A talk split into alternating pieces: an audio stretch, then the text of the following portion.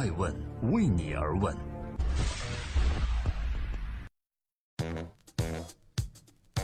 Hello，各位好，二零一七年的六月十五日，感谢聆听守候爱问每日人物，我是爱成，每天分享一个风口浪尖人物的商业八卦。今天共同关注巨头雅虎如何终结了自己的时代。在北京时间的二零一七年的六月十三日，对于整个世界互联网的历史来说，都是一个值得铭记的日子。就在这一天，美国大型通信企业 Verizon Communications 正式宣布以四十四点八亿美金收购雅虎的核心互联网资产。这意味着一代互联网巨头雅虎正式结束了属于自己的独立运营的时代。在这次收购中，要说有一个人是赢家，那一定是前雅虎 CEO Marissa Mayer 玛丽莎梅耶尔。正在播出的是《爱问每日人物》，记录时代人物，传播创新精神，探索创富法则。今天共同关注前雅虎 CEO Marissa Mayer 玛丽莎梅耶尔。这笔收购正式发生的同时，雅虎 CEO 梅耶尔被宣布将离职。然而，他并不会空手而归，因为根据雅虎提交的监管文件显示，梅耶尔将获得两千三百万美金的离职金，这其中包含三百万美金的现金以及价值两千万的股权。Verizon 收购雅虎的核心资产后，将与他们之前收购的美国在线 American Online 进行整合，成立一家新的公司，叫 Oath。雅虎除去本次被收购的核心之外的资产，也成立了一个新的公司，叫做 Alibaba。虽然没有官方的中文译名，但是中国网民把它打趣的称之为“阿里他爸”。这部分的资产主要包含阿里巴巴集团百分之十五的股份，以及雅虎日本公司百分之三十五点五的股份。在这一收购达成之后，梅尔给雅虎全体员工发了一封邮件。在信中，他说道：“今天我们可以正式宣布这项交易正式结束了。截止到这一刻，我们确实走过了一段漫长的路，这也标志着雅虎时代的结束，也标志着新篇章的开始。对于我们所有人来讲，这都是一个情感不能抑制的时刻。考虑到大家所扮演角色的内在变化，我将选择离开雅虎。”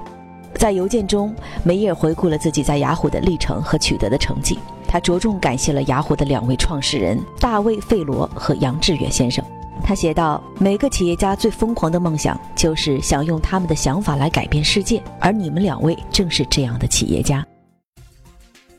正在播出的是每天晚九点半上线的《艾问每日人物》，我是爱成，记录时代人物。今天共同关注雅虎前 CEO 梅耶尔。梅耶尔在一九九七年从斯坦福大学毕业之后，进入了硅谷，是硅谷的第二十名员工，也是硅谷首位女工程师和产品经理。她从二零一二年来到雅虎任职 CEO，试图带领这位互联网巨人重振旗鼓。要知道，在二零零八年，微软曾经想要收购雅虎时的开价是四百多亿美金，而去年二零一六年，雅虎最终被 Verizon 收购的价格却是四十四点八亿美金，整整缩小了近十倍。那么这些年，梅耶尔作为前任 CEO 都经历了什么？他为什么没有成功拯救雅虎呢？在梅耶尔来到雅虎的时候，在他之前的雅虎已经更换过多位 CEO。之前雅虎董事会对 CEO 的耐心以及移动互联网快速发展的客观要求，让梅耶尔的时间并不是很多。梅耶尔在雅虎期间不可谓不努力，甚至他的产假只休息了两个星期。他想要做的是快速的重振企业，于是他采取了一种似乎有机会在短时间追上移动互联网步伐的策略，那就是不断的去收购其他科技公司，疯狂的买买买。雅虎投资阿里巴巴被外界看作是雅虎成立以来最正确的一件事儿了，但是梅耶尔的收购却没有给雅虎带来预想中的成绩。截止到去年的七月份，梅耶尔已经为雅虎收购了整整四十九家公司。梅耶尔说：“这是他给雅虎带来的新理念和引进人才的新方法。”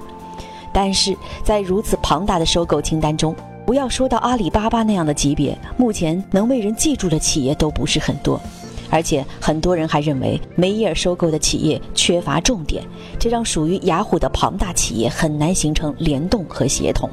在收购中，贝梅耶尔曾经寄予最大希望的是一个叫做 Tumblr 的图片社区。雅虎为收购它花费了十一亿美金，以试图在移动互联网上让自己有一席之地。但是这份价值十亿美金的收购却没有为雅虎得到他想要的结果。Tumblr 在同类应用 Instagram 的竞争中并不占有明显的优势。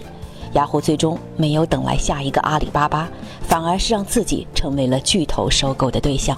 而在今天，当我们回顾美国大型通信企业 Verizon Communication 正式宣布以四十四点八亿美金收购雅虎核心资产时，我们看梅耶尔的购物模式，虽然是在赛跑中进行豪赌，可能他认为既然雅虎已经落后了，就来个广撒网，说不定也可以捞到一条大鱼。但是到目前来看，他确实没有为雅虎赢得这场赌局。除了自己将获得两千三百万美元的离职金，其中包含三百万美金的现金以及价值两千万的股权。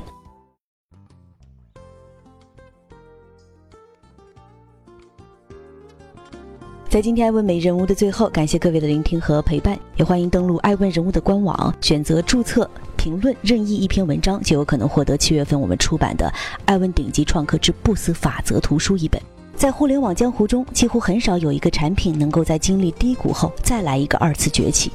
不是前任 CEO 梅耶的能力不强，他进入雅虎的这个时机确实不太好。那时，新型网络社交媒体正在快速的崛起，而世界范围内的传统门户都在走下坡路了。在一个不好的时间，承担了一项压力巨大的任务，所以曾经颠覆过别人的门户之王雅虎，现在也被移动互联网的后起之秀给颠覆了。互联网的市场情况瞬息万变，尤其是互联网这个市场上，一步错了、慢了，就可能是错过了一个时代。我是爱成爱问人物的创始人艾问，为你而问，让内容有态度，让数据有伦理，让技术有温度。记得收看本周日上线的《艾问顶级人物》，用以缅怀特劳特先生的离世。艾问特劳特中国区 CEO。